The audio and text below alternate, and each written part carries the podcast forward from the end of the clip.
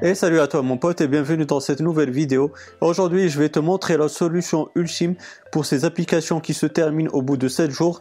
Mais tout d'abord j'ai envie juste de te dire que mes réseaux sociaux sont dans la description de cette vidéo pour me rejoindre. Et aussi bah, mon site internet Moadiz euh, bah, il est aussi dans la description. Comme ça, bah, tu pourras faire euh, pas mal de promotions sur le site chinois GearBest. Donc, euh, fais-toi plaisir. Après, on va attaquer le sujet de cette vidéo. Donc, euh, tu vas aller ici dans Tweakbox. Voilà, maintenant c'est fait. On va cliquer sur Apps, ensuite sur Tweakbox.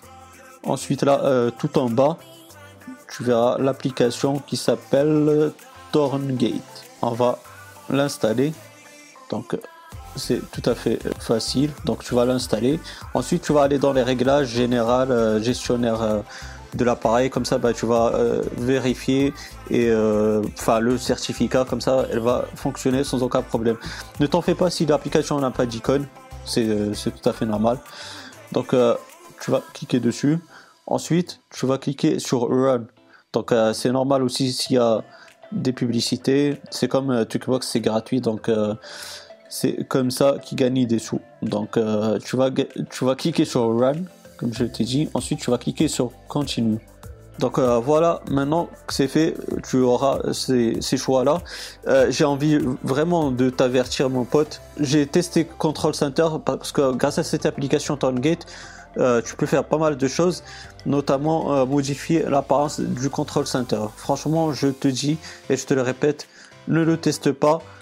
il n'est pas vraiment au point, je l'ai fait et j'en ai payé les conséquences. J'ai cherché longuement et j'ai envie de pousser un, vrai coup de gueule parce que euh, j'ai vu pas mal euh, de vidéos concernant la modification du control center grâce à Gate et il ne montre pas comment s'en sortir.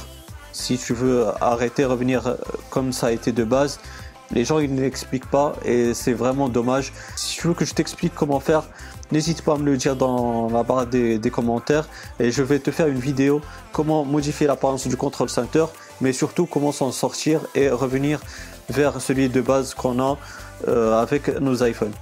Donc euh, moi j'ai envie juste que tu testes. Déjà block updates ça marche nickel.